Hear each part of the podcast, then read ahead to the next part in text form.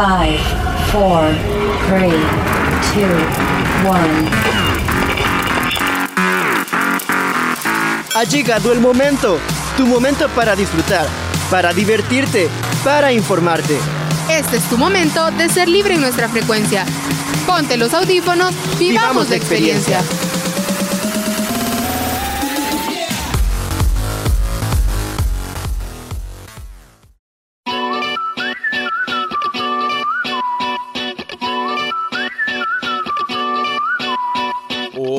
Hola mi combo, espero que se encuentren de la mejor manera. Mi nombre es Ariel Olivares y estoy súper contento de saludarles nuevamente en su programa Frecuencia Libre. Y en esta edición Agostina hoy estamos muy contentos de estar dándoles la bienvenida nuevamente a sus programas. Y como ya saben y como ya es tradición, me encuentro con... Sandy Cortés. Hola, hola, bienvenidos y bienvenidas una vez más a su programa favorito y a esta nueva edición Agostina que les traemos, que estamos muy seguros van a disfrutar y definitivamente les va a encantar. Vamos a aprovechar bien el tiempo, Ariel. Así es, sin duda, Sandy. Mira, y yo espero que hayas aprovechado muy bien estas vacaciones y este inicio de ciclo. Pero bueno, ya vamos a reencontrarnos con el feeling de volver a clase y por qué no mejor le damos con todo a este programa, ¿te parece? Me parece súper bien, así que sin más, arranquemos con este programón que les traemos preparados a todos nuestros escuchas. Hoy vamos a iniciar con una sección que se ha convertido en una de las favoritas. Además, que sabes que nos pondrá un ejercicio muy interesante y definitivamente que vamos a pensar en ello. ¡Ey, tenés razón, Santi! Mira, entonces pasamos con el tema ¿Qué pasaría si la humanidad tuviera un día sin internet? En la sección de XD a cargo de Iris Zabaleta. Vamos contigo, Iris.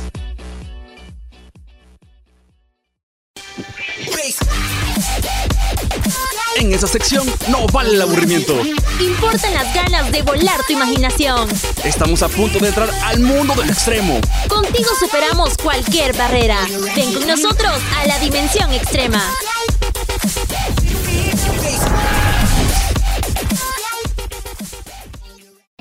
Hola, hola, mis queridísimos cosmopolitas. Les saluda su siempre ocurrente locutora Iris Zabaleta.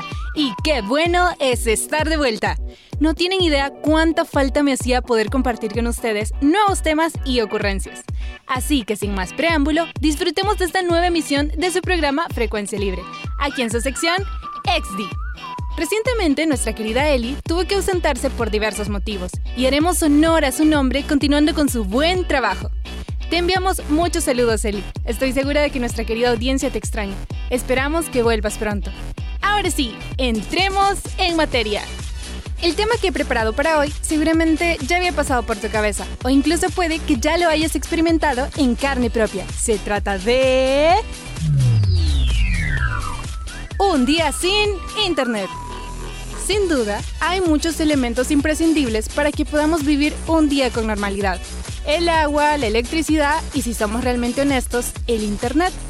Porque como dicen por ahí, no nos demos paja. El Inter ya es parte fundamental de nuestra vida. Nos entretiene, nos permite comunicarnos e incluso favorece el comercio, el trabajo, los estudios y muchísimas cosas más. Pero primero lo primero. ¿Qué les parece si analizamos qué factores podrían ocasionar un terrible fallo en la red? En el lugar número uno tenemos problemas con el router. De seguro te ha pasado que empieza a fallar el Inter y tu mamá te dice, hijo, puedes venir a ver este volado, es que a saber qué le pasa. Vieras que ya no me cargan los videos en el celular ni el Netflix. Y vos procedes como todo un profesional a darle el botón de encendido en repetidas ocasiones y si no funciona lo desconectas y lo volvés a conectar. Y si esta técnica no falla, te ganaste un merecido. ¡Qué bueno sos para tecnología, mijo! Te puesto a estudiar informática, de tu mamá o de tu papá. Otra posible causa puede ser algún fallo en la configuración de red, algún malware que ralentice tu Inter, o puede ser que simplemente se te ha olvidado pagar la factura a tu proveedor. Pero no te preocupes, que si para algo son buenas las compañías, es para cobrar. Y ahí te va a caer una llamadita diciendo, Estimado cliente Tigo, le recordamos que su factura por $35.99 ya ha sido emitida. Por favor, realice su pago a la mayor brevedad posible.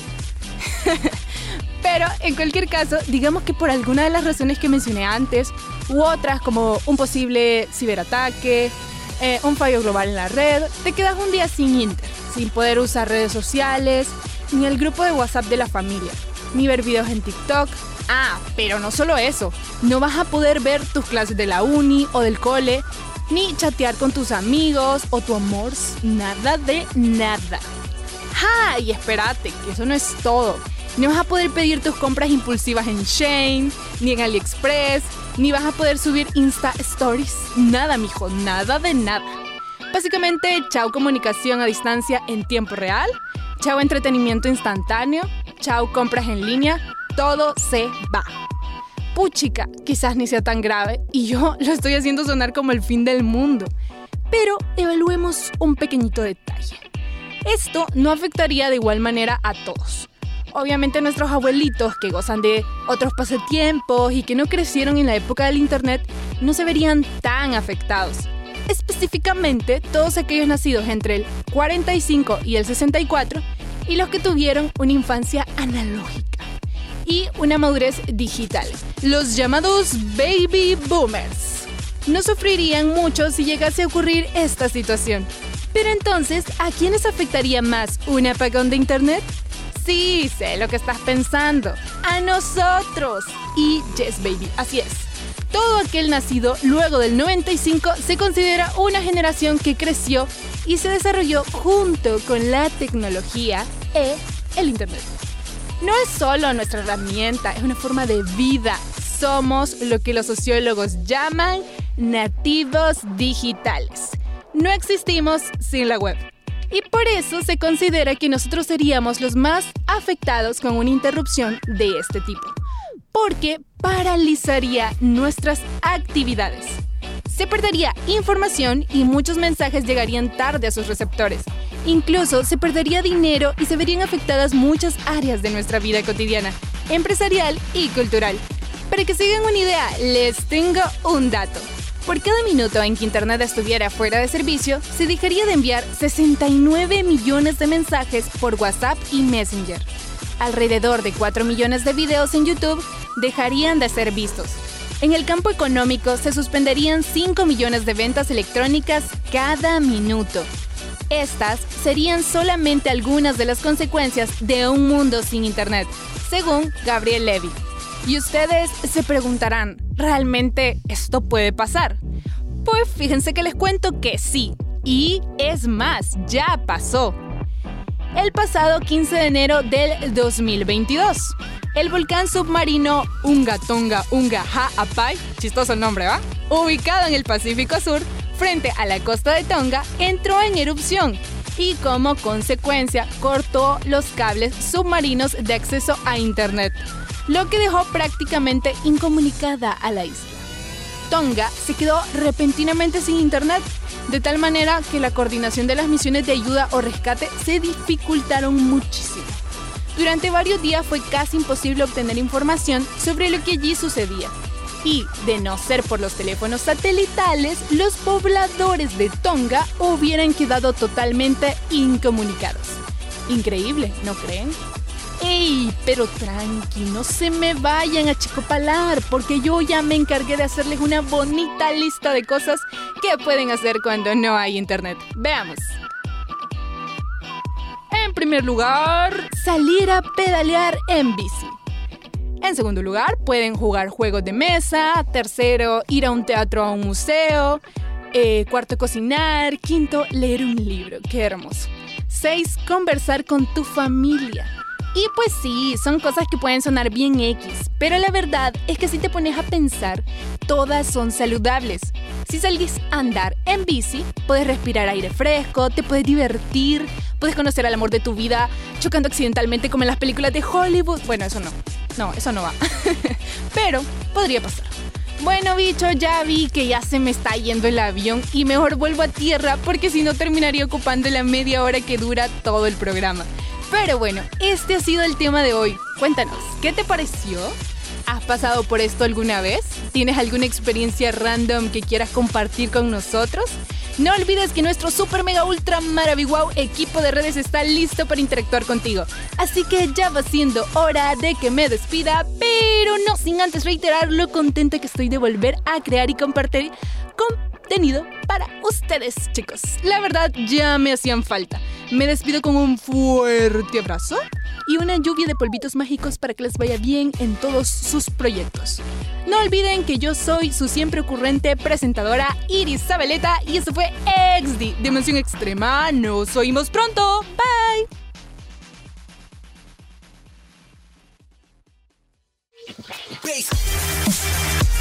XD, venimos de una dimensión extrema.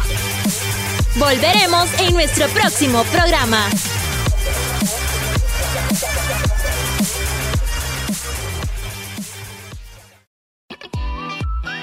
Hey Sandy, estuvo súper interesante el tema del que nos habló Iris y por supuesto, sabes, me hizo recordar a que el año pasado, no recuerdo muy bien la fecha, pero hubo una vez que se cayeron casi todas las redes sociales, ¿te acordás? es cierto, imagínate hace cuánto fue. Mira, yo no recuerdo muy bien, pero según yo eso duró todo el día y fueron solo las redes. Aún así, gran revuelo que hubo. ¿Te acordás de los memes y de todo el desorden que se había hecho? Y básicamente todo ese desorden lo estábamos viviendo por una sola red social, que era la única que había quedado. No sé si te acordás. ¡Ey, cabal! No fue el internet en general. Ya sabes lo que causa en nosotros toda esta adicción al internet. Pero gracias, Iris, por ese excelente tema. Pasamos con lo siguiente, Sandy. Sí, me parece súper bien, así que sigamos con el programa. Pero para eso quiero hacerte una preguntita, Ariel. Ahora soy yo la que está preguntando, mira. ¿Te has puesto a pensar lo importante que es el uso de los colores en todo lo que vemos y en todo lo que usamos? Por ejemplo, en los dibujos, en la ropa, en la publicidad y hasta en las producciones de cine. Hoy es el día opuesto, Sandy, que hoy me estás preguntando. Pero vaya, con respecto a tu pregunta, mira, honestamente nunca me había puesto a pensar en eso. Solo lo tomaba en cuenta al momento de elegir la ropa que me pongo. O bueno, pero bueno, ya mencionas todo lo que, todo lo que es interesante y todo lo importante que es el mundo del color. Así que creo que vamos a, tener una guía en esta próxima sección, ¿verdad, Sandy? Exactamente, Ariel. Y sabes, hay una teoría del color y esa sirve como esa guía que vos mencionas. Así que, no sé, ¿qué te parece si continuamos? Bueno, ya que viene todo esto, Sandy, habla claro. Ah, vaya, vaya. Es que mira, hoy en Musas nos van a hablar sobre la importancia de la teoría del color en el cine. ¡Ey! Se escucha genial. Sin duda, le vamos a dar el puesto a Cristina Asensio. Adelante, Cristina.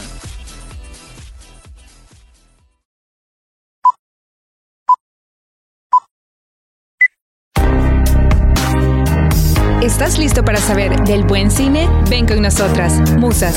Conocerás datos curiosos, información interesante y recomendaciones del séptimo arte.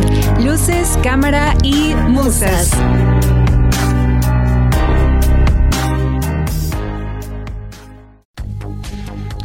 Hola, hola cinéfilos, ¿qué tal? Yo estoy de maravilla y fascinada porque les traigo un tema novedoso en este nuevo episodio de su podcast juvenil Frecuencia Libre colores que evocan sentimientos y emociones.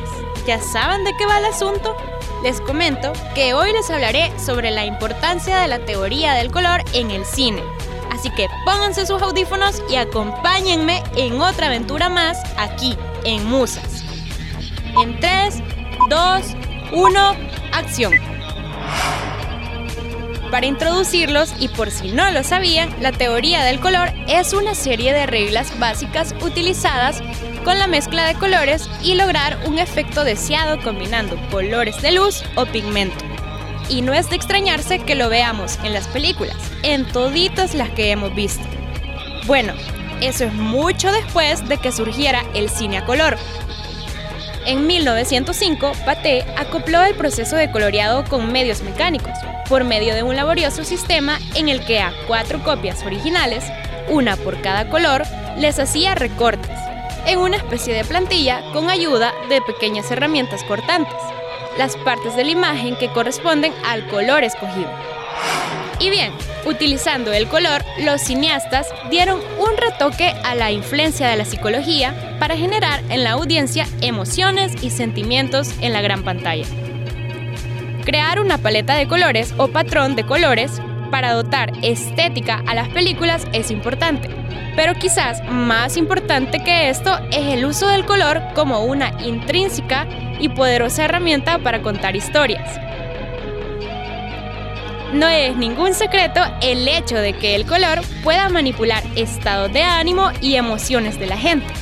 Los vendedores lo usan todo el tiempo para inspirar a los clientes a comprar productos o comunicar la idea de una empresa o marca. También he de decirles que el proceso de colorización consiste en dar color a las imágenes en movimiento. Las películas llevan un gradado de color final que modifica los tonos generales de determinadas secuencias o de la producción completa, según las exigencias del cineasta, claro. Hoy en día esto se hace digitalmente, pero esto no sucedió de la noche a la mañana. Antes fue por medio del coloreado del rollo de la película, uso de filtros o mediante el proceso químico del negativo. Este método fue utilizado por los primeros cineastas como George Mills y lo aplicó en sus famosas películas como Viaje a la Luna de 1902 y La Columna de Fuego de 1898. Ahora hablemos de los esquemas de colores, ya que nos ayudan a conseguir distintos efectos sensoriales y por ello los suelen usar diseñadores y cineastas para cautivar al público. Además, con ellos podemos crear balance y discordancia. Se crea uno y otro según la mezcla o el esquema del color utilizado. Produce discordancia cuando se agrega algún elemento foráneo al esquema utilizado, que a veces implica un color saturado que no encaja. Es decir, se trata de situar colores fuera de la gama cromática que rodea la escena esto guía la mirada del espectador o le da un punto específico para focalizar y descansar la mirada. Así que cuando vemos este color naranja tan representativo en El Padrino, que por cierto es saturado, ya que representa a la muerte como plato principal del menú de la gama de colores durante toda la película.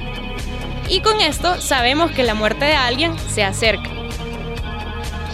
Por último, pero no menos importante, quiero mencionarles el significado de los colores básicos utilizados en las películas. Hay que decir que estos simbolismos que tienen los colores son muy ambiguos. Y es que el color tiene muchas lecturas dependiendo del contexto y la historia o la cultura. Por ejemplo, el color azul es el color de la simpatía, de la frescura y de la inteligencia. Si nos fijamos, muchas empresas dedicadas a la tecnología utilizan este color para su logo. Y es que además de la inteligencia, el azul es muy utilizado por las empresas porque transmite seriedad, confianza y fidelidad.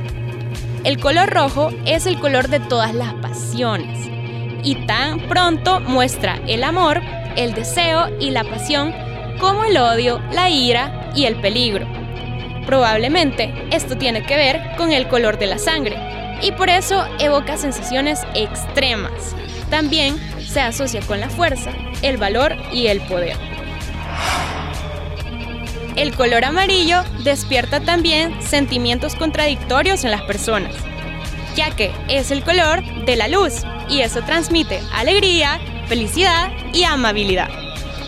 También representa el oro, por lo que está asociado a la riqueza y con un sentido negativo a la avaricia el color verde puede que lo primero que se nos venga a la cabeza es el color de la naturaleza. Y así es, por lo que nos transmite tranquilidad y bienestar. Incluso podemos decir que es un color que incita a la relajación. Es indicador de la viveza y de la juventud. Se asocia al verde como la inmadurez y la falta de experiencia y de ahí viene la expresión estar verde. El naranja es un color especialmente positivo y estimulante, que nos recuerda a lo exótico y a lo idílico. Es el color de lo cálido, por eso lo asociamos con el fuego o con el calor. De igual forma, se relaciona con la interacción humana y así. Decimos que el color naranja es el color de la amistad y de la extraversión, pero también lo es del recuerdo y de la nostalgia. También es considerado el color de lo raro y de lo extravagante, y de lo inadecuado. El violeta representa la fantasía y lo sobrenatural. Esto se debe a que no es habitual encontrar este color en la naturaleza. Se suele emplear este color para hablar de lo místico y lo etéreo. El violeta también suscita al erotismo y la sexualidad. El rosa es un color suave y tierno. Es el color de la delicadeza. El rosa se suele asociar también con lo femenino, y es que este es el significado más perdurado. Por ello, se dice que este color representa la dulzura, la belleza, la inocencia y la empatía. Y el penúltimo, que dice no ser un color, es el blanco. Es el color de los dioses, como Zeus, que representó en el mundo terrenal con animales de este color. El Espíritu Santo se representa como una paloma blanca. Cristo es el Cordero Blanco y los ángeles se representan de blanco. También es el color de los espíritus, el color que se asocia también con la limpieza e higiene, y por ello las batas de los médicos o científicos son de este color.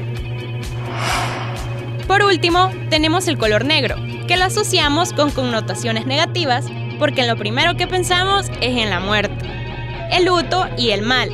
Y es verdad, este color simboliza esto, pero también se relaciona con la elegancia, por eso es un color muy usado en la moda. Y bueno, esa era toda la info que tenía por contarles, mis cinéfilos. Fue un enorme placer estar aquí una vez más. Mi nombre es Cristina Asensio y les invito a seguir escuchando su podcast juvenil Frecuencia Libre. Chao, hasta la próxima.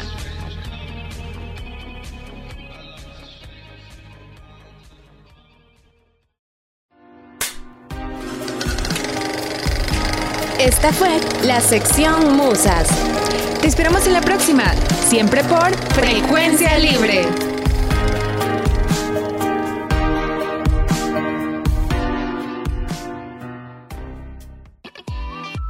Muchas gracias Cristina por esta valiosa información. Oye Sandy, qué genial está este contenido que hoy nos trajeron las chicas de Musa, ¿verdad? Claro que sí, Ariel, estoy muy de acuerdo contigo.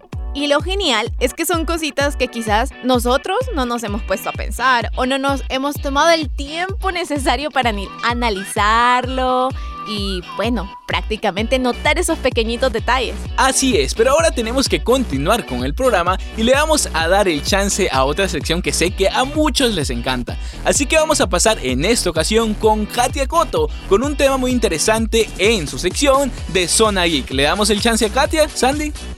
Me parece súper bien y sin más, vamos contigo, Katia.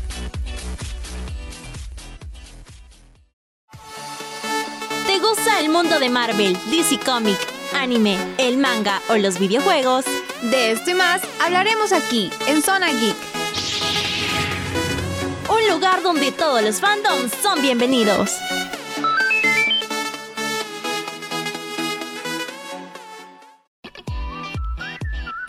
Queridos amigos que nos escuchan. Espero se encuentren súper, pero súper bien. Yo soy Katia Coto y los estaré acompañando en esta su sección favorita, Zona Geek. En esta ocasión hablaremos sobre los dramas basados en Webtoons. Como sabrán, el mundo de los dramas tiene millones de millones de historias preparadas para las audiencias que disfrutan de todas las series asiáticas. Y apuesto a que no sabías que algunas de estas están basados en webtoons con tramas muy pero muy interesantes. Pero bueno, bueno, antes de adentrarnos un poco más a esta temática, probablemente hayas escuchado muchas veces hablar de webtoon. Pero ¿sabes realmente lo que son? El webtoon es un formato de historieta digital creado en Corea del Sur. La principal diferencia con el webcomic reside en su presentación, ya que cada episodio de un webtoon se publica en una sola imagen vertical, lo que facilita la lectura en teléfonos móviles y en diferentes dispositivos electrónicos.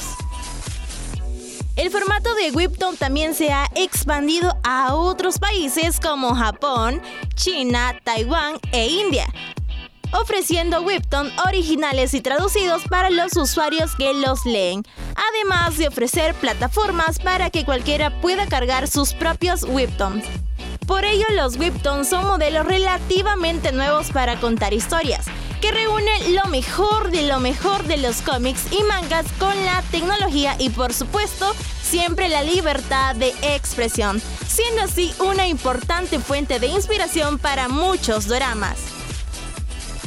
Después del auge que tuvieron los Webtoons a nivel nacional e internacional, donde se ha dado a conocer el talento de diseñadores gráficos y creadores de historia, se han realizado diversas adaptaciones a dramas de las más exitosas.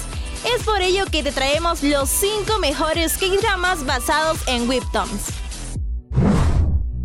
Primer lugar tenemos el K-drama Love Alarm, traducido en español como Alarma de Amor. Este es uno de los dramas basados en webtoons que se han vuelto extremadamente popular desde que salió en el 2019 en la plataforma de streaming Netflix. Trata sobre una aplicación para teléfonos inteligentes que manda una notificación cuando alguien a 10 metros está interesado sentimentalmente en ti. ¡Wow! ¡Qué locura, ¿no creen? La aplicación lleva a muchos a encontrar su verdadero amor, mientras que para otros solo los lleva a tener un corazón roto y la decepción amorosa. En segundo lugar tenemos Itaewon Class. No se puede negar que este K-drama basado en webtoons toca la fibra sentimental del día a día de las personas. Y es exactamente por esa razón que se ha vuelto tan popular trata la historia de un grupo de amigos que sufren los altibajos de la vida, mientras que uno de ellos intenta vengarse de la muerte de su padre a través de la destrucción de un conglomerado en su propia área de experiencia. En tercer lugar tenemos el K-drama True Beauty, traducido en español como Belleza Verdadera. Este drama aún sigue dando de qué hablar debido al enfoque que le da a la autoestima y al amor propio trata sobre una joven estudiante de secundaria acomplejada por su apariencia que comienza a utilizar mucho maquillaje y se convierte en una de las chicas más lindas y populares en su escuela. Cuando se hace amiga de un atractivo chico del instituto, ambos comienzan a compartir secretos que jamás le contarían a otra persona. Si ustedes aún no lo han visto, ¿cuáles creen que son esos secretos? Por otro lado tenemos el K-drama Pasión por la limpieza. Esta historia narra a una chica a la que no le importa mucho la limpieza y su aseo personal, la cual se encuentra con un exitoso empresario que sufre de misofobia, una fobia a las bacterias y a los gérmenes. Los dos chocan en personalidades, por supuesto, pero son capaces de depender el uno del otro, lo que hace que se enamoren. Y por último tenemos el K-drama Dulce Hogar. Dulce Hogar se convierte en un K-drama impredecible en Netflix en 2020 sobre el posible final del mundo. El drama también tuvo una historia escalofriante de monstruos y sobrevivencia. La serie de terror apocalíptica fue primero un webtoon de Naver. La historia trata sobre unos inquilinos de edificio los cuales se encuentran atrapados, por lo que no se dan cuenta de lo que sucede afuera pero pronto se enteran que los humanos se están convirtiendo en monstruos. Los inquilinos luchan por sobrevivir no solo desde el exterior, sino entre ellos mismos, debido a que en cualquier momento pueden convertirse en un monstruo. Y para finalizar les presento los dramas basados en Webtoon que se estrenarán próximamente en este año 2022. No te puedes perder Tomorrow, este drama coreano basado en Webtoon retrata un estreno en Netflix, por lo que genera más emoción entre los fans al conocer sus protagonistas. La vida de un joven parece perfecta, solo le es difícil conseguir un trabajo decente. Un accidente automovilístico lo transforma en una persona mitad humano y mitad espíritu por lo que nuestro protagonista termina trabajando para el equipo de gestión de crisis de los Ángeles de la Muerte, que evitan que la persona se suicide.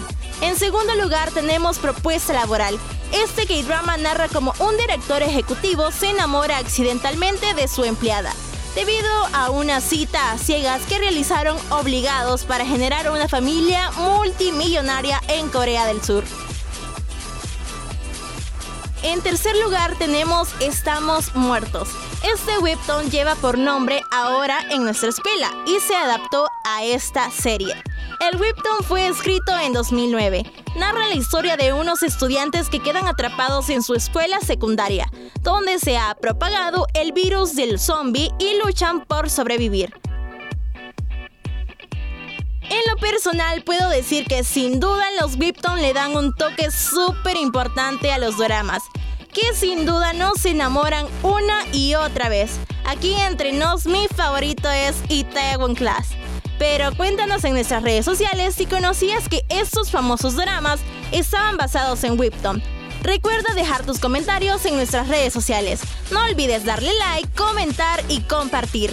Por mi parte, esto ha sido todo por hoy. Nos escuchamos. Hasta la próxima.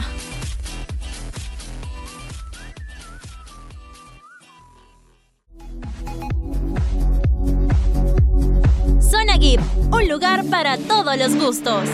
Hasta la próxima.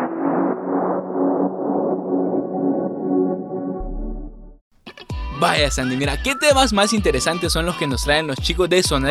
Sin duda la bola coreana sigue presente hasta este día, ¿no te parece? Estoy muy de acuerdo, Ariel. La verdad es que nosotros sin darnos cuenta nos vemos bien influenciados por esto de la ola coreana. Y le agradecemos mucho a Katia Koto por este contenido tan interesante que nos compartió en su sección.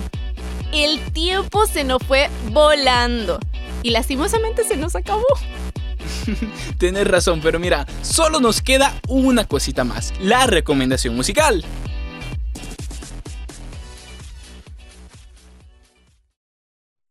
Yo solo quiero pegar en la radio. Yo solo quiero pegar en la radio.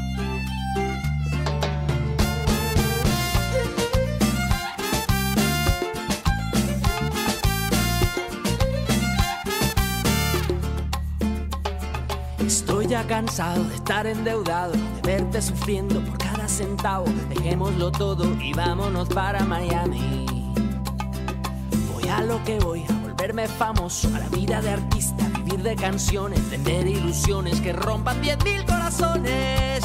Yo solo quiero pegar en la radio para ganar mi primer millón, para comprarte una casa grande en donde quepa tu corazón.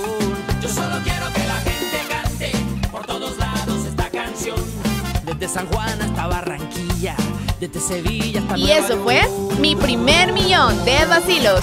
Un enorme gusto compartir con cada uno de ustedes. Bendiciones y abrazos. Se despide Sandy Cortés. Y Ariel Olivares, muchas bendiciones del más grande y nos escuchamos. Hasta la próxima.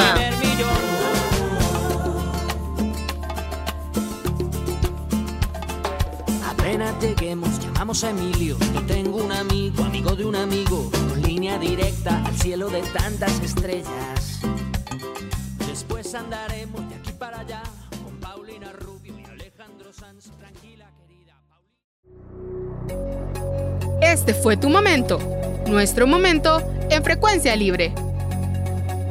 Esperamos que hayas disfrutado. Quédate pendiente de nuestra próxima edición. Frecuencia libre.